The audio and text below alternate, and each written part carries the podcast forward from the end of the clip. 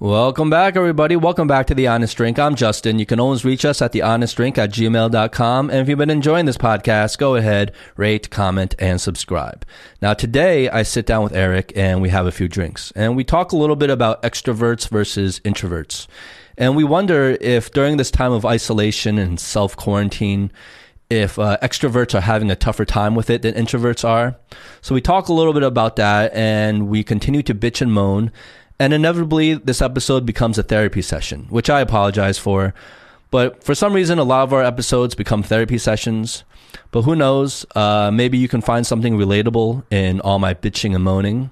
But really, there's nothing more to say. Um, I hope everybody is staying safe, um, staying calm. No need to panic. Just use some common sense. Wash your hands regularly and try to stay away from crowded areas. And hopefully, this whole thing will blow over soon. So, without further ado, it's the Honest Drink Podcast, episode 30. Here we go.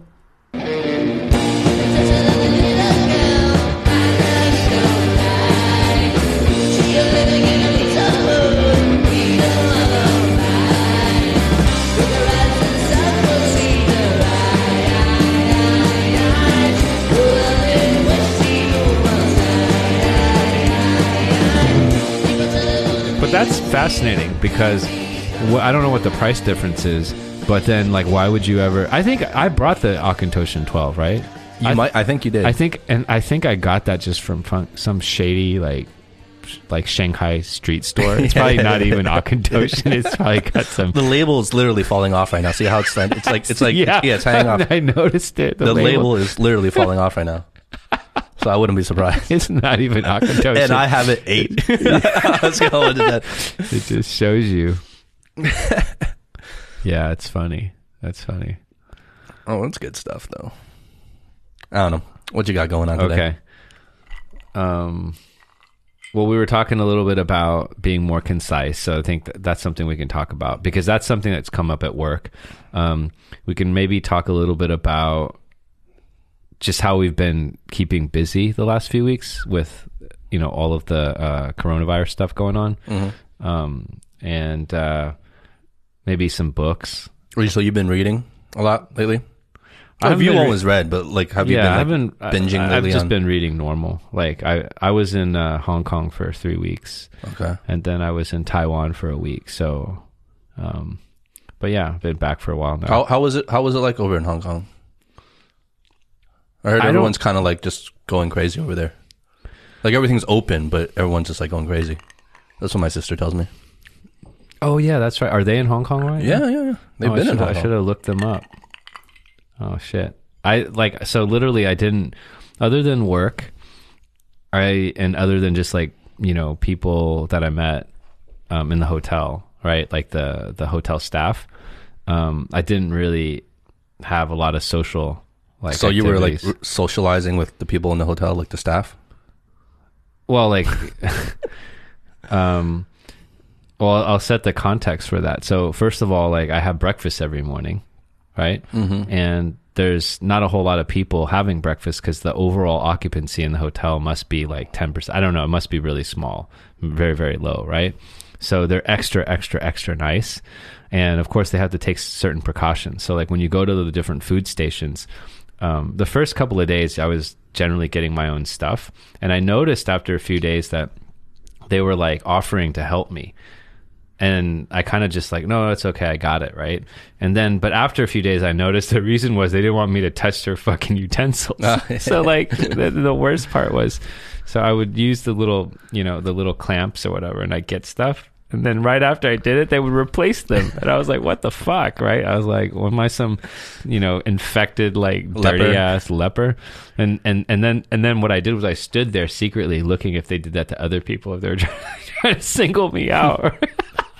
You're so Xiaoxing? I know, I know, I know. Um, but I was like the first, you know, I was there for a few weeks. Um, that was like the beginning. And then after I just let them do it, then uh, probably like one or two weeks into it, what they started doing was they stopped the like the actual physical buffet and then they produced a list like a, a little uh piece of paper like a menu and then you just order from that and it's still a buffet like a breakfast normal breakfast buffet but you just order everything and they bring it to you right and these guys were so so so polite and warm because I think they were just grateful to have a job, right? Because hotels and these types of places are getting hit the hardest. And so to be able to have the job, to be able to come to work, to be able to do something meaningful, and then to be able to have customers that appreciate them. And, you know, I really appreciate working sort of in the retail and service sector. I appreciate people like that. And so I got to know a lot of them. I still need to write a thank you note, you know, through their system or whatever. Oh, wow. But they were so, so nice. So Where I, were you staying? Uh, Grand Hyatt. Oh, okay.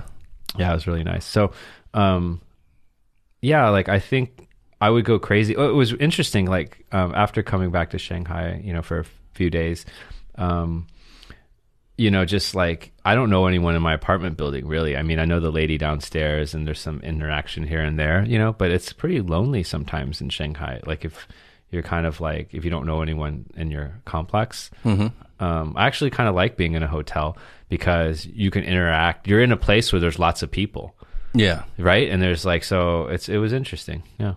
Yeah, there's lots of people. There's lots of facilities.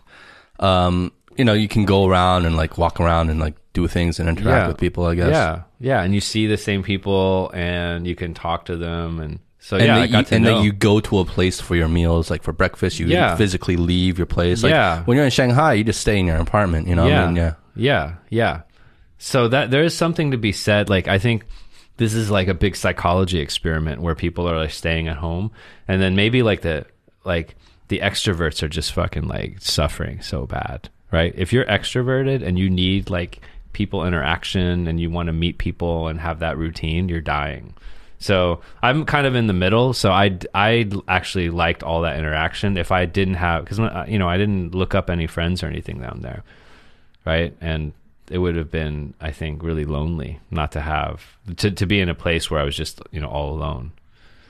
Well, I don't know. Like with with Hong Kong, um, from what I hear, it's very different than Shanghai because in Shanghai everything's closed, but everything's still open in Hong Kong, mm-hmm. right? Yeah, Like everything's all the businesses are basically all Yeah. still open. yeah, Uh, my sister was telling me like they they went into like a restaurant the other day uh, for dinner, and inside the restaurant, like you would never have known there was an outbreak going on mm. because it was like bustling, people Mm-hmm. were drinking, you know, like everyone's having a great time. It was packed, and so like Yeah. inside you would never have known. yeah. Yeah, Well, I think that in Shanghai nothing's open. Yeah. Well, there's something to be said for that, and I think, like, you know, putting aside the um, you know the closures in Shanghai just for a moment, right? Um, but uh, the experience that you have in a city can you know can be so wide ranging based on the circumstances. Like, what I mean by that is, like, let's say that you go to a city and you know people who really know the city. Like we've all done that, right? We've gone to a city where like you knew the guy, the man around town, the woman around town. They knew everyone. They were super connected. So you go there and literally like super baller, right? That's like one experience. Um, there's also like, like a lot of different types of experiences. I went there. It was mainly for work. I mean, it was only for work actually, and you know, I had a lot on my mind. So I didn't really reach out. Like I did not literally I did not reach out to anyone. I didn't meet anyone. Like outside of work and outside of the hotel, I did not have a single social But were you encounter. were you like okay with that though? Um, I was trying to figure out Hong Kong a little bit because I hadn't been there in a while. It's been several years. I don't know it as well as you. So I was just trying, I was taking like that individual perspective of just kind of exploring a little bit, right? Doing my work thing and then just kind of like going around a little bit organically on my own. That's not really my preference. I much rather be with like friends or, you know, know people. So if I were to go back, um, and I had a chance to have a little bit more leisure, then I would definitely, you know, try to reach out to some people. Mm-hmm. Um, but I, you know, I like I kind of figured out like how to get around. So it was an interesting. It was just weird, right? Because you're going for work. A lot of things are kind of half operating, and then the whole city there's this there's this kind of um, Weird vibe, right? it's just a weird vibe. And so when you ask me like how was it down there, I don't really have a reference point because I was there briefly in November, but then before that I hadn't been there in years. Right. So I don't have a reference point. So to me there's a certain picture of the city and it's kind of quiet. Like everywhere I went, it was fairly quiet. you know. Um, but I didn't really venture out. It's not like I didn't go out. The latest I was ever out was probably you know eight or nine o'clock at night, right? Um, I didn't go to any bars or anything like that, so I don't really know like what that scene would kind of look like. Mm-hmm. But it was, uh, I mean, it's a cool place. It's a really cool place. Hong Kong is cool. So, um, so you did ramble a little bit there. Let's call each other out on this on this uh, in this conversation. So Okay. whenever we're rambling, Okay. let's call each other out. So I was Let's rambling, but I didn't repeat myself. Uh, you were a little bit repetitive. Okay. a little bit repetitive. All right, all right. it. So let's let's do that. Let's do that. Okay. Hey, As an we- exercise. And then one other thing we can do, and is when we're editing or when you're editing, right? Mm-hmm. Maybe you can also, if you have time to time it, and so you can see like the longest soliloquy, the longest monologue. Okay. Um, I'll try to do that. Um, but what was I going to say? Okay, but do okay. This do you think there is um do you think all the advantages lie with being an extrovert versus being an in- introvert? Like I think it's obvious you can see advantages of being an extrovert, right? You're going to meet more people, you're going to socialize more. Um, it's easier for you to build a network because you're more social, um, and you're probably going to ingratiate yourself with more crowds um, of all different types, right? So you kind of expand that network. But being an introvert, you you can still do those things, but it'll be a little bit tougher for you, right? So, what advantages, if any, do you find, or do you think there is in being an introvert? It's a good question. Let me take a crack at this. Okay. so you've framed it kind of in this this binary way and i would say that number one um, if you're an introvert you know you're able to kind of sit there and think through things without distraction probably a little bit better i'm assuming right? I mean we're making some general stereotypes so like problem solving thinking things through not needing to just get up and go and talk to like 100 people. Like you can work out some things. So if you think about um, you know that skill is really important. And i think second is that introverts um, again blanket statement are probably more focused on listening and observing. So you may not find extroverts being more socially adept right? Like the extrovert may get more energy out of it right? May naturally get more energy but i don't necessarily think that when you think of the most socially adept people it's really an extrovert per se. I think it's equally dispersed and there are int- there, some of the introverts are actually the most socially adept because they can really observe and they have like great timing. Mm. And maybe they can, um, like, kind of relate to people more and uh, sympathize with people more better. I don't know, but we're really taking like real general stereotypes, real right? broad yeah, swaths and we're also comparing like the two extremes of the spectrum, right Right. Yeah. yeah Okay. I mean, you know, like Howie always likes to say that he's an introvert with like extroverted skills. Yeah. He You does. know, I like to think it's that. a loaded shit. Load of shit. I think he's an introvert without any skills. well, I'm a. I'm. I would consider myself an introvert. yeah, I'm very much an you're introvert. and you're you're like on the like uh, more extreme. Like you're quite introverted, right? Like I mean, you've talked about that before, right? Yeah, I'm like autistically introverted. You know I mean? Like, but then Yeah. I have like pockets of like things that I can do that would defy that introversy. Yeah. Is introversy even a word?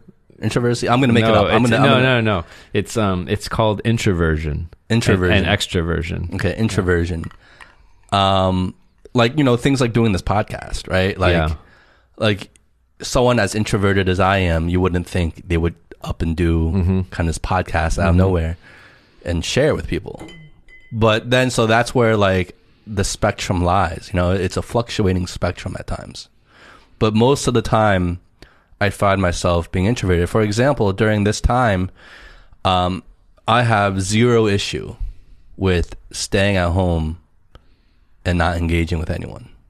Like over a course of a long period of time, mm-hmm. yes, it gets boring. Mm-hmm. Yes, like am I itching like to go out again? Of course, everyone is.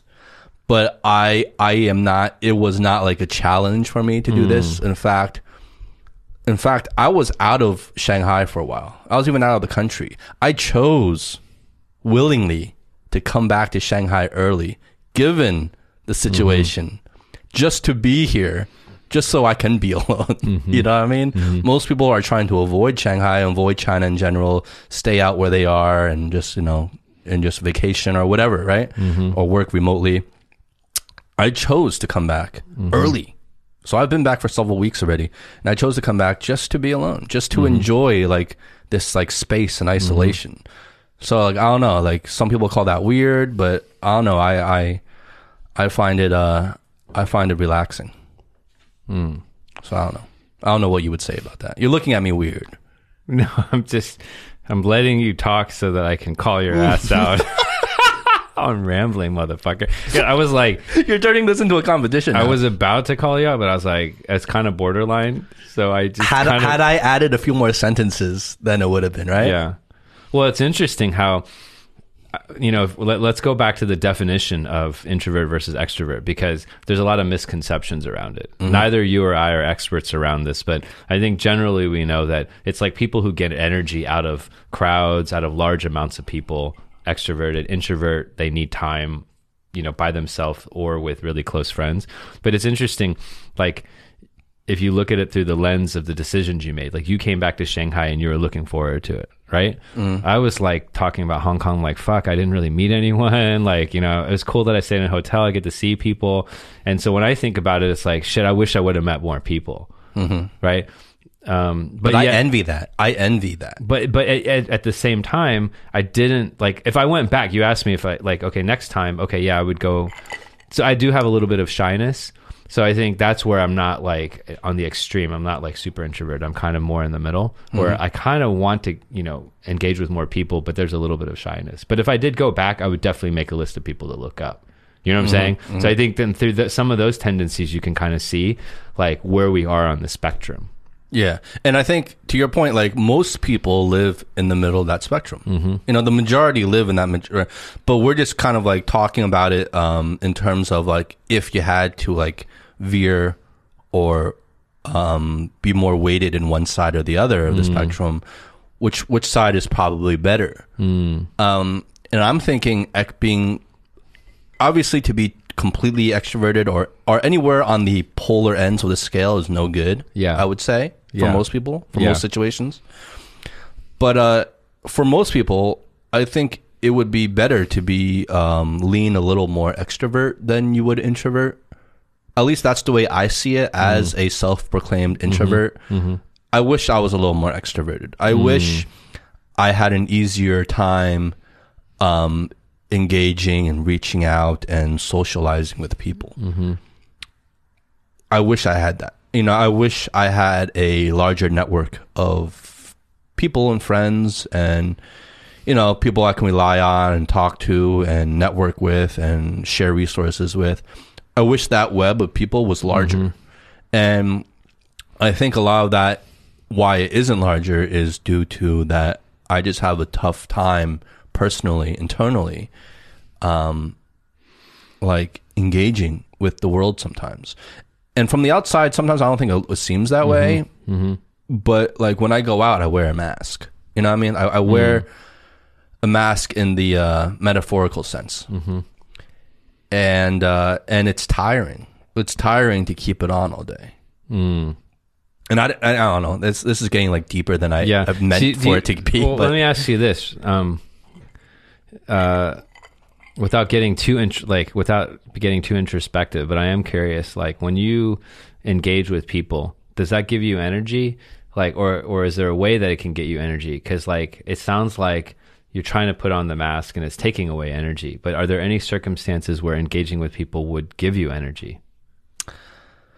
I guess there is. Um, I think the times that it would give me energy is when if I met someone that I really connected with, yeah like truly I felt I connected with. yeah Um, that would probably give me energy because that's rare, right? yeah That's rare whether you're introvert or extrovert. When you can truly connect with someone um, that like really kind of um, resonates with you and who you are, um, and your interests and your goals and blah blah blah, whatever it is, that that's rare.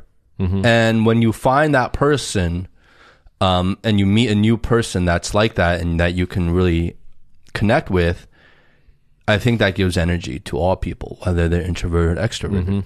Probably especially to introverted people because they probably have less encounters like that than extroverts do. Again, I'm generalizing, I'm guessing. Um, I don't know Yeah. but I would say that maybe introverts would find more energy in that than an extrovert is. Because maybe an extrovert is like okay on to the next person on to the mm-hmm. next person on to the next person. They're just trying to like meet more and more people. Yeah. whereas an introvert they're not about so much about the quantity but more about the quality of mm-hmm. people. Mm-hmm. So when they do find that person they're like oh shit okay here it is. So when you drink, do you go more for quantity than quality, or like are you always about quality? When I no, when I drink, there is nothing about me that is quality. quality goes out the fucking window. There is nothing about quality when you're drinking. Um, when I'm drinking, I don't know. When I'm drinking, I just uh, like there's no way to put it eloquently or to try to bring out some deeper meaning or significance in who I am when I'm drinking. When I'm drinking, I just become an idiot. I become a douchebag. Um, and I don't think there's much that is redeeming about me Okay. when I'm like right. when I'm That's- wasted. that's- You know what I mean? yeah. No, but when I'm lightly buzzed, Yeah, yeah, yeah. then then it's better because then you know I, I feel more free to engage with people. That's good. Yeah. But then then eventually, inevitably, it goes to the deep end. I think this mask thing that you talk about is something that probably um, affects everyone. Like it's it's easy to put on our like uh, lens, right? Like it's easy for introvert to kind of view extrovert as this superior kind of thing, but I'm sure extroverts you know view introverts in the same way like hey i wish i could just go for quality. I wish i could you know so i think it's always the grass is greener. I'm reading this book about just letting go of like who you think you should be and just being um, more happy with yourself. It's called the gifts of imperfection and there's a really great quote in here um, it talks about belonging and how we're wired to want to belong right? We're wired to want to like fit in. And so I, I'll, I'll read this quote. I really liked it. Um, belonging is the innate desire uh, for humans to be part of something larger than us. And because this yearning is so primal we often try to acquire it by fitting in and by seeking approval which are not only hollow substitutes for belonging but often actually barriers to it because true belonging only happens when we present our authentic and perfect selves to the world. Our sense of belonging can never be great greater than our level of self-acceptance. Wow, I thought that was powerful. wow. Yeah. No, because I'm like sitting here thinking about that quote, Yeah. especially that last line. Yeah. Like your feeling of belonging can never be greater than your self acceptance. Yeah. Because that What is you- true belonging. What do you think of this statement? Do You want me to read it again? Yes. pl- Um. Well, then we we might endanger being. No, it's okay. I'll read it again because I think there was a lot in there. But um, this is from Brene Brown, and she's done a lot of research around like you know these these negative emotions like shame and guilt, and then how do you really accept yourself? And I think we all go through that process. But you know, she's t- talking about belonging is the innate human desire to be part of something larger than us, right? Which we've been talking about, and because this yearning is so primal, so it's like it's kind of like built into us. We often try to acquire it by fitting in and by seeking approval, putting your mask on, right? Which are not only hollow substitutes for belonging, but often barriers to it. Because true belonging only happens when we present our authentic, imperfect selves to the world. So our sense of belonging can never be greater than our level of self acceptance, right? What do you yeah. think? What No, you think? I, I think, I think it's great, and I think I believe that, and I want to believe that.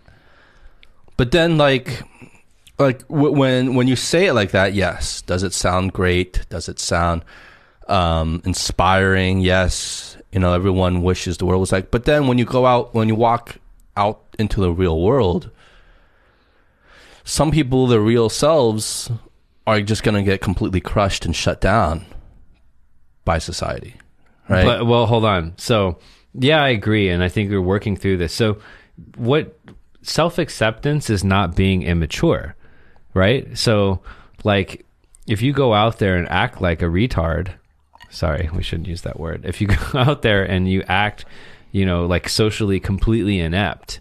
Okay, that's one extreme. But to put on a mask, that's like a whole nother extreme. So what if you were able to go out there and just be kind and be brave and, you know, show yourself, but also be polite and not dominate every conversation and listen. Like if you just did the basics, right? Would you need to put on a mask? Would you need to pretend that you weren't someone else? Are we compensating for certain things just because of like a lack of basic sort of common sense?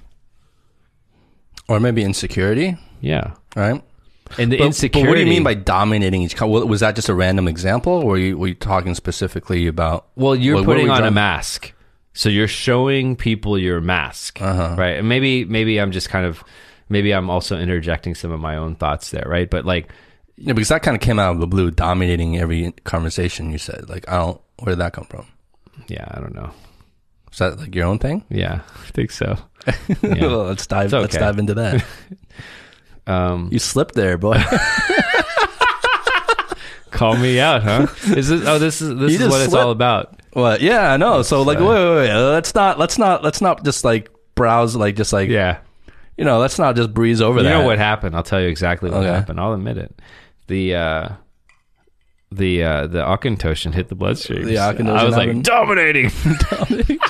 Wait, so do you feel that you have this tendency to want to dominate um, every conversation out of some sense of like inadequacy or or overcompensation or something like that? Like obviously, I'm I'm adding injecting my own kind of uh, Yeah. thoughts into there Yeah. at the end, but like, do you feel you have a tendency to want to dominate every conversation? I feel that there, in the past, I've had um, times where I try to overcompensate or try to put on the mask a little too much or try to impress people a little too much. So I don't, you know, I don't know if you call that like domination or whatever, but um, I think going back to that quote, right? It's sort of like presenting yourself in a inauthentic way and also really overcompensating. Because if you're just yourself, you can just be yourself. You can just sit there, and if people notice you, great. If they don't notice you, you know, whatever. But if you're trying to put on a mask, if you're trying to present a different version of yourself, you probably will shine lights on yourself. So if you want to call that dominating the image, you know, dominating, that's one way of perhaps looking at it. Yeah. Well, I'm not calling it anything. You're the one that said dominating the conversation. I think you're just trying to dominate. I'm trying to dominate this conversation. yeah. No. Yeah. No, but I think I think the problem is like like do we even really know ourselves? Do people really even know who they really are? Because that in itself is a journey. Mm-hmm. Right? To to really know yourself. Truly know yourself. Have that come to Jesus moment that we're talking about like where we're really understanding ourselves and not lying to ourselves and can accept ourselves. Like we like let like forget other people. We have to accept ourselves first. And that is a barrier for a lot of people.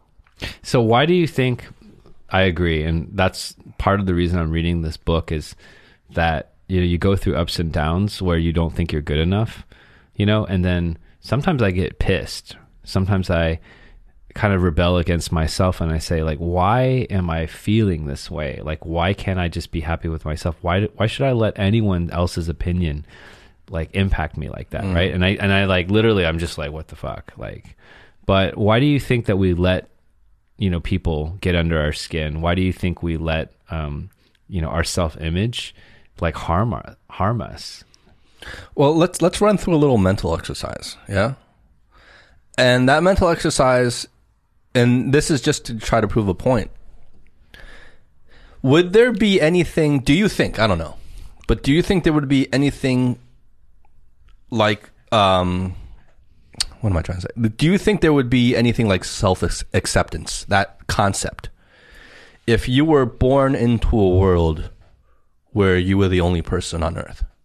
So you didn't know anything. You, you you never knew any concept of society. You never knew any concept of other people. You never knew any concept of like comparing yourself to other people. Um, you were born into a world where you were the only person in that world. Would there be this concept of self acceptance? Would there be this concept of inadequacy? inadequacy? Would there be this concept of insecurity in terms of like you as a person and your personality and your character, you know, or your achievements? Would there be? I don't know. I'm not Right. saying one way or the other, but would there be? Mm. And it could very, it's very possible that there wouldn't be because you don't really have anything You to compare yourself your to. question. Right? No, I'm saying it's possible. I'm not saying it is, but it's possible. Right? What do you think? It was a good question. right? So if if the answer if the answer and, and everyone's answer could be different, but if your answer is no, there probably isn't, then that's what that is saying is that all our inadequacies, all our insecurities, everything we think about ourselves is a reflection of us compared to other people. Right? So if you really want to accept yourself, in a way, you kind of have to detach that comparison.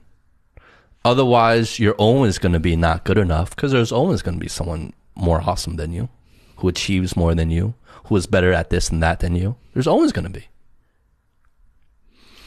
Is that all? Is that all to this feeling of belonging? Is it based on like the hierarchy of skills? Doesn't have to be skills, but just everything, right? But the point is, is it all just because of comparison? I don't think that it's only because of comparison. I think that comparison is a part of it, and there are times where you don't accept yourself because of this hierarchy. I agree, but like going back to the being in a social environment and belonging, you know, sometimes that's not tied to like a specific skill. It's just that okay, like I'm trying to, you know, belong in, in this type of environment, and I But belonging accepted. is based is predicated on this idea of belonging into a a greater population of some sort, a community of some sort, people, others. So it's still that idea of comparison. You are belonging compared to the standard of this community you're trying to belong to, right? You're trying to fit in. So if you were the only person on earth and you were born that way, so you never had a concept of any other society, of other people, would you ever feel a need of belonging? Would you ever feel a need of inadequacy? Like, would that even be a concept to you? I I don't I I'm, I wouldn't sort of compare the two things because if you grew up in an environment where there's only you, then you wouldn't have this argument to begin with. So I don't know if, how relevant that is. I think that if you're in a group of people, right, and you're talking about self acceptance and being your authentic self, et cetera, et cetera, it's it's a it's a separate conversation. It's not relevant. If you're the only person in the world, No, no, but it's it's a mental exercise just to highlight. It, obviously, it's an exaggerated mental exercise, but it's a mental exercise just to highlight: Are we so dependent on the, our comparisons to others that that is really at the root of mm. a lot of these things that we're feeling, yeah. I don't know. I Is don't, it a I comparison I don't. model? I don't know if it's or is it internal? You know, I I I I don't think it's like um, one or the other. I think there are times when um, there is comparison going on and we feel inadequate. Like I I think that's definitely true, but I think there are other aspects of self acceptance that are not strictly tied to this sort of hierarchy. like what? I can't articulate it right now, but I, you know, my instinct or kind of like my thoughts, my initial sense is that um, it's not necessarily tied to a specific, you know, sort of like comparison. Okay, all right. Yeah, I mean, I think there's a lot of emotions, sort of like when this kind kind of stuff happens. Um, but like, I mean, I guess that's the question, right? So when you feel like you need to put on a mask, um, or when anyone needs to put on a mask, why? Like, why? It, why can't we be in that environment and then just be ourselves?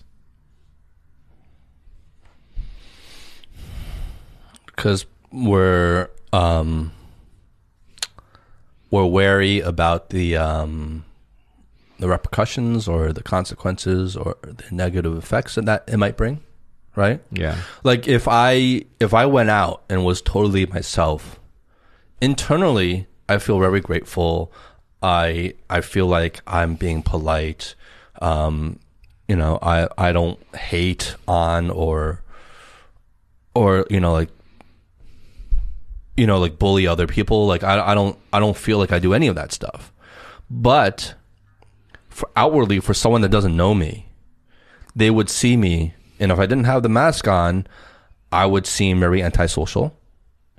I'd be very quiet. Um, I wouldn't really show too much emotion one way or the other, and that gets translated by most people, I think, hmm. as like, oh, he's cold, hmm. he's antisocial, he thinks he's better than us, mm-hmm. you know, mm-hmm. and and that gets misread, hmm. and because that gets misread, and because that's how someone perceives you, they therefore treat you that way, right? And they treat you as like this guy's an asshole, and so therefore I'm not gonna like this guy either. Like what he thinks he's better than me, Yeah. right? It's like fuck that guy, Yeah. right? So, and wait- meanwhile, the whole situation's getting misread, and I don't think I'm better than anyone. Let, me- let- okay, so I have a few thoughts on that. Um, I, we talked about this in the worst seat in the house, and so we're not offering any solutions today, but I think we're asking questions, and we're asking ourselves, you know, like what are the things that we want to maybe get a little bit more um, information or be more objective on. So the first piece is like, you know, it's easy to kind of like really spiral down this thing and start like thinking crazy things, right? And so, um, you know, you find people that you trust and then you ask them, like, do I come across this way, right? Just to kind of like have that initial filter because you find people that you value their opinion and, you know, you get their opinion. So I don't think that you have this problem. That's a, that's actually a really good idea. I've never done like surprisingly, I've never Yeah. done that. I've never asked people like, oh, how am I coming across to you? Yeah, because like if like like here's the thing, right? If you're top like you know how like they have interventions, you know like there's like alcoholics and shit like that, right? Like I was listening to like Ozzy Osbourne yesterday. He's got some fucking good shit, by the way. But he's a crazy son of a bitch, right? And like you know, he did drugs and alcohol like He whole bit a head off a bat. yeah, like he's fucking insane, right? And so like that's a motherfucker. Like like you, you're like normal.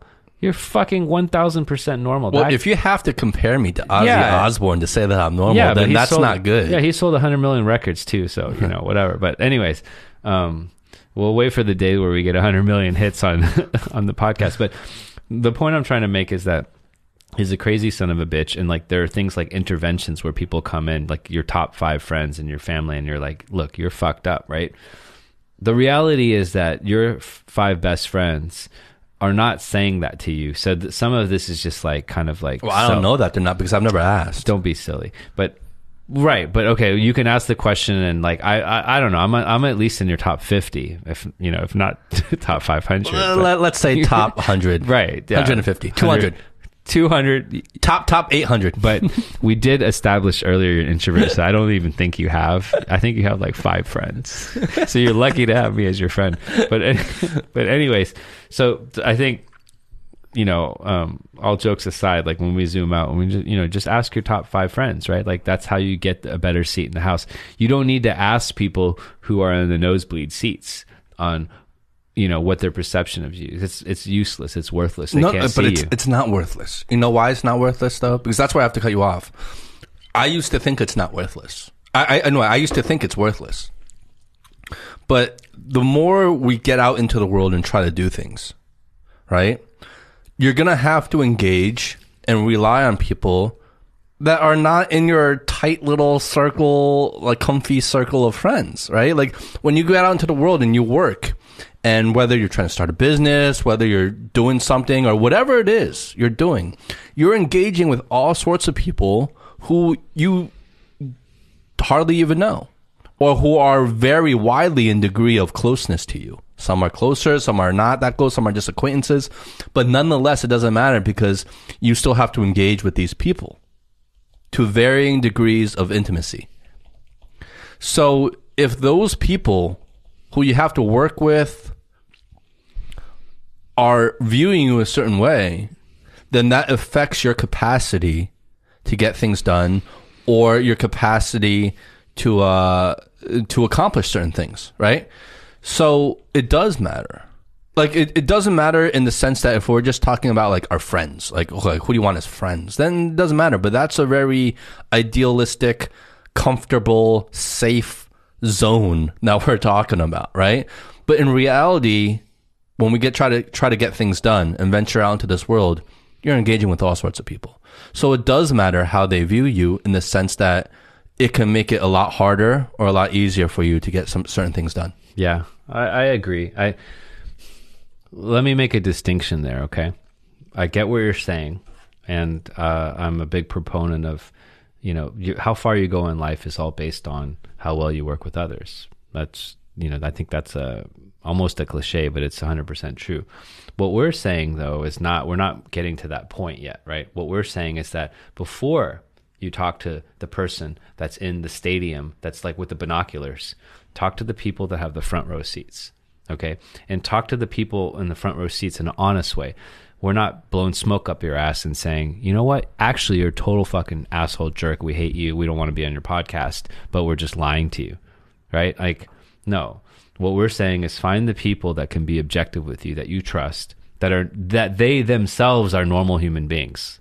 Like don't find five fucking drug addicts or don't find five five fucking depressed people.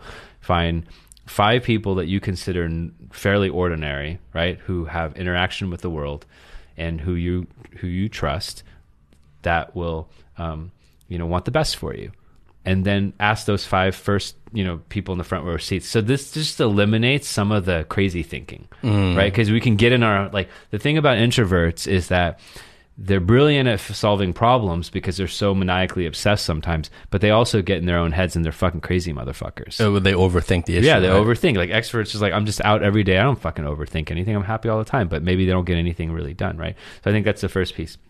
The second piece is that like knowing how to deal with people, it's not motherfucking nuclear science. Humans have been around for fucking thousands of years. Pick up a fucking book, just use your common sense. It's not like it's hard to actually be someone that people kind of like enjoy being around. Like we all enjoy being around. I think it's just you getting in your own head a little bit, right? And I have the same issue.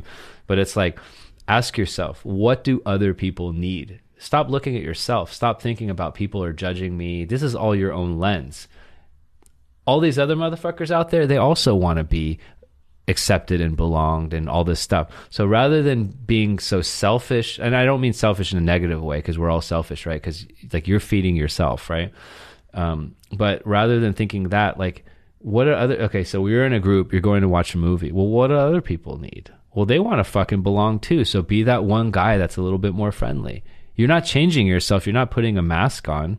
You're not going against your values. It's just like, just be a little bit fucking nicer, be a little bit more talkative. That's, I don't think that's that much to ask when you look at it in the sense of not changing yourself, but serving others a little bit. Right. So, like, I can't say that I'm an expert on all this stuff, but I can say that I came from a very, very bad place five, ten years ago. And I'm much less angry at people these days for what they should be doing for me when I think about okay, like when when you know the people today were like, "Oh, put on your fucking mask." You, the old Aric would have ripped their fucking mask off and fucking punched them in the face because it's like, "Who are you?" And then I was like, "No, I get it. They're scared." So I just like I put my mask on. But I didn't project my negative emotions onto them. Right. Mm. So you know me, I'm kind of I have a lot of negativity sometimes, and it's different than what you're feeling but I just really think that whatever you're projecting onto others becomes your perception of others. Yeah. Right. So find the people in the first row seats, and then over time you can find the people in the nosebleed seats. That, but remember, their opinion matters less than the people in the first row seats. It doesn't mean their opinion doesn't matter, mm. but one day that person make them in the first row seats but don't always be catering to the motherfuckers that using binoculars to look in because they don't know you and you don't have a you know you don't have the the responsibility or the you know like you don't have to cater to these fools. When they're in the first row seat right and they can see you when they're when the VIPs yeah that's what that's when your behavior really matters and you probably want to be a little bit more mindful. But when they're looking at the fucking binoculars and shit like that fuck them when they got the court seats. Yeah. Sitting courtside. Exactly yeah, but That's, I will say, but like not to make this like some kind of uh, we turn these things into like fucking therapy sessions, but like you know we've talked about in that that one show about the strengths the the show. Yeah, yeah. yeah. I mean, like don't beat yourself up. Like I beat myself up for so many years, and I mean I was beating myself up like last week, I had some really tough times. But you know what? Like, I thought about it. It's like, fuck, man. Why you're only on Earth for another how many how many years? Like, why would you beat your own self Yeah, up? yeah. What the fuck? Yeah. No. Well, cheers to that. Cheers to that. I mean, yeah, I mean, I really, I honestly, I really like what you said about the whole analogy of like being in a stadium and the people who have those front row seats versus the people who have the nosebleeds. And to put it like that, like I get it. And also, I never even thought about asking those people in those front row seats what their opinions were of me. I never even thought about that. Hmm. Maybe because I was afraid to hear what the response would be mm-hmm. or whatever. But I that's mm-hmm. never even came into my head. And but that's a brilliant that's a brilliant idea. If nothing else, just to eliminate a lot of the maybe crazy thoughts that we have in our heads. Mm-hmm. Right? Just mm-hmm. eliminate some of those mm-hmm. thoughts and be like, okay, well, I can get rid of those now. Mm-hmm. And I can move, I can like try to move forward from there. But I think I'm going to do that. I, I really, I, I think that's a really good idea and something that should be done. and like what you're feeling is what everyone feels and going a little bit back to the, the book the gifts of imperfection from Brené Brown because she really specializes in this. And for years she wrote about you know like these emotions like shame and guilt and belonging. And then she actually while she was writing some of these books and doing the research she realized that while she was preaching all these things and helping people she was herself experiencing them. And then she her later books right like um addressed like being someone who was going through this herself you know? And so this whole notion of finding people um, she has this great quote where it says something like you know like shame and guilt and all these things they really thrive like kind of in the dark but once you expose them to light and to you know your friends they just they just disappear like the coronavirus you know? So um, i think we're learning and and this is something i've also been going through and it also talks about like the kind of friends that you want to reach out to and the kind of friends you don't want to reach out to you know what i'm saying like for instance what kind of what kind of friends don't you want to reach out to? Okay, so like uh, this is really good. So like if if you want a friend that won't get knocked off balance by what you're saying, you want a friend that has experienced it but is strong enough to give you confidence, right? You want a friend that doesn't make it about themselves. Like so you tell a story and then all of a sudden I tell a story and we all have this tendency and then it becomes about me and not you. Right? So there's a whole list of different types of people um, that you know you want to go out to. So it's someone who's been through what you've been through, but then also can kind of just slap you upside the head and be like, "Fucking get out of your fucking own head, dude." You know what I'm saying? Like someone who could just slap you in the head and be like, "Look, I've been through this the same. You're in it right now, and that's why you're feeling this way. Snap out of it. Snap the fuck out of it. You're fucking fine." You know what I'm saying? But if there is something seriously wrong with you, then they're like, then it's a different conversation. Like you're you're fucked up. Mm-hmm. There's something wrong with you. Like you're fucking doing, you know, like look, you got fucking needles on the table. What the fuck's wrong? like you know what I'm saying? You just bit of a, like the the head of a rat off. Like there's something wrong with you, right? So someone who can be objective about it, but at the same time, who's not going to be who's going to be sensitive to you and say, hey, I've been there. I've you know, it, it doesn't feel good you know? But like humans are so fucking resilient. Like i mean i've had ups and downs in the last fucking two three weeks. I had like literally times where i was like it was the end of the world you know? So it's like at the end of the day like the when you wake up the next morning it's a new fucking day. I mean unless you like knock on wood like you know we're healthy and and all that shit you know? Yeah. I mean, going back to what we were saying before, like, whenever we get together, like, all our conversations They become like dark. these therapy sessions. I know, right? like, dark. I, I like, like, like, why, why do our conversations become therapy sessions? It's fucking ridiculous. it's really the honest not drink it's the honest shrink Oh wow, yes, it is. it's the honest shrink. yeah Um, but it's just like, what does that say about us, though? You know what I mean? Like that only the only thing what we have to talk about is like our own like fucking like weaknesses and insecurities, and I mean we can't talk about anything else. We need to get more uh, happy guests on this show, right? But just to go back to what you were saying, a lot of it is nuanced. And I think that's where it becomes very difficult. Is that, yes, to your example, like if you went in, like if you went to a friend's house and you were like, you know, saw needles on the table or whatever it is, you'd be like, fucking snap out of that shit, motherfucker. Of course, anyone would say that. No, no, no, no. Hold on.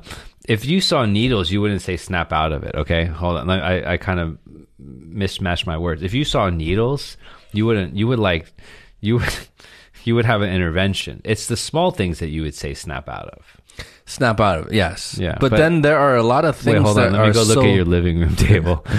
But there are there, on. there are a lot of things that are like so nuanced and personal that even your closest friends wouldn't be aware of to even bring it up in the first place. But that's not what we're talking about. You're talking about shit where you don't even want to leave, like you know, go out because oh, like you know, people are gonna view you. Like you know, yeah, but those are things your friends like you would never have known I felt that way if I didn't tell you that. So what the point I'm saying is like you're completely right in the sense that like you should be presenting this to your clo- the people who are closest to you and getting their feedback first before you go any further, mm-hmm, mm-hmm, right? Mm-hmm. I completely agree with that, and I'm going to start doing that actually. But what I'm saying is the point the the the before that, the issue is you yourself have to be proactive mm-hmm. to do that. Yeah. Because the people who are closest to you, a lot of those really nuanced and inner things that you're going through, Yeah. even the closest people to you won't know that's going on. Yeah. They will have no idea. yeah, And if you just let that fester in you, it's it, it it's gonna grow and grow and grow, and it's gonna keep eating at you. So you have to take that initiative, and you have to be self aware enough to take that first step to reach out to others first, so that you can get a reflection back on yourself, and then whatever it is you want to do with that information, you do.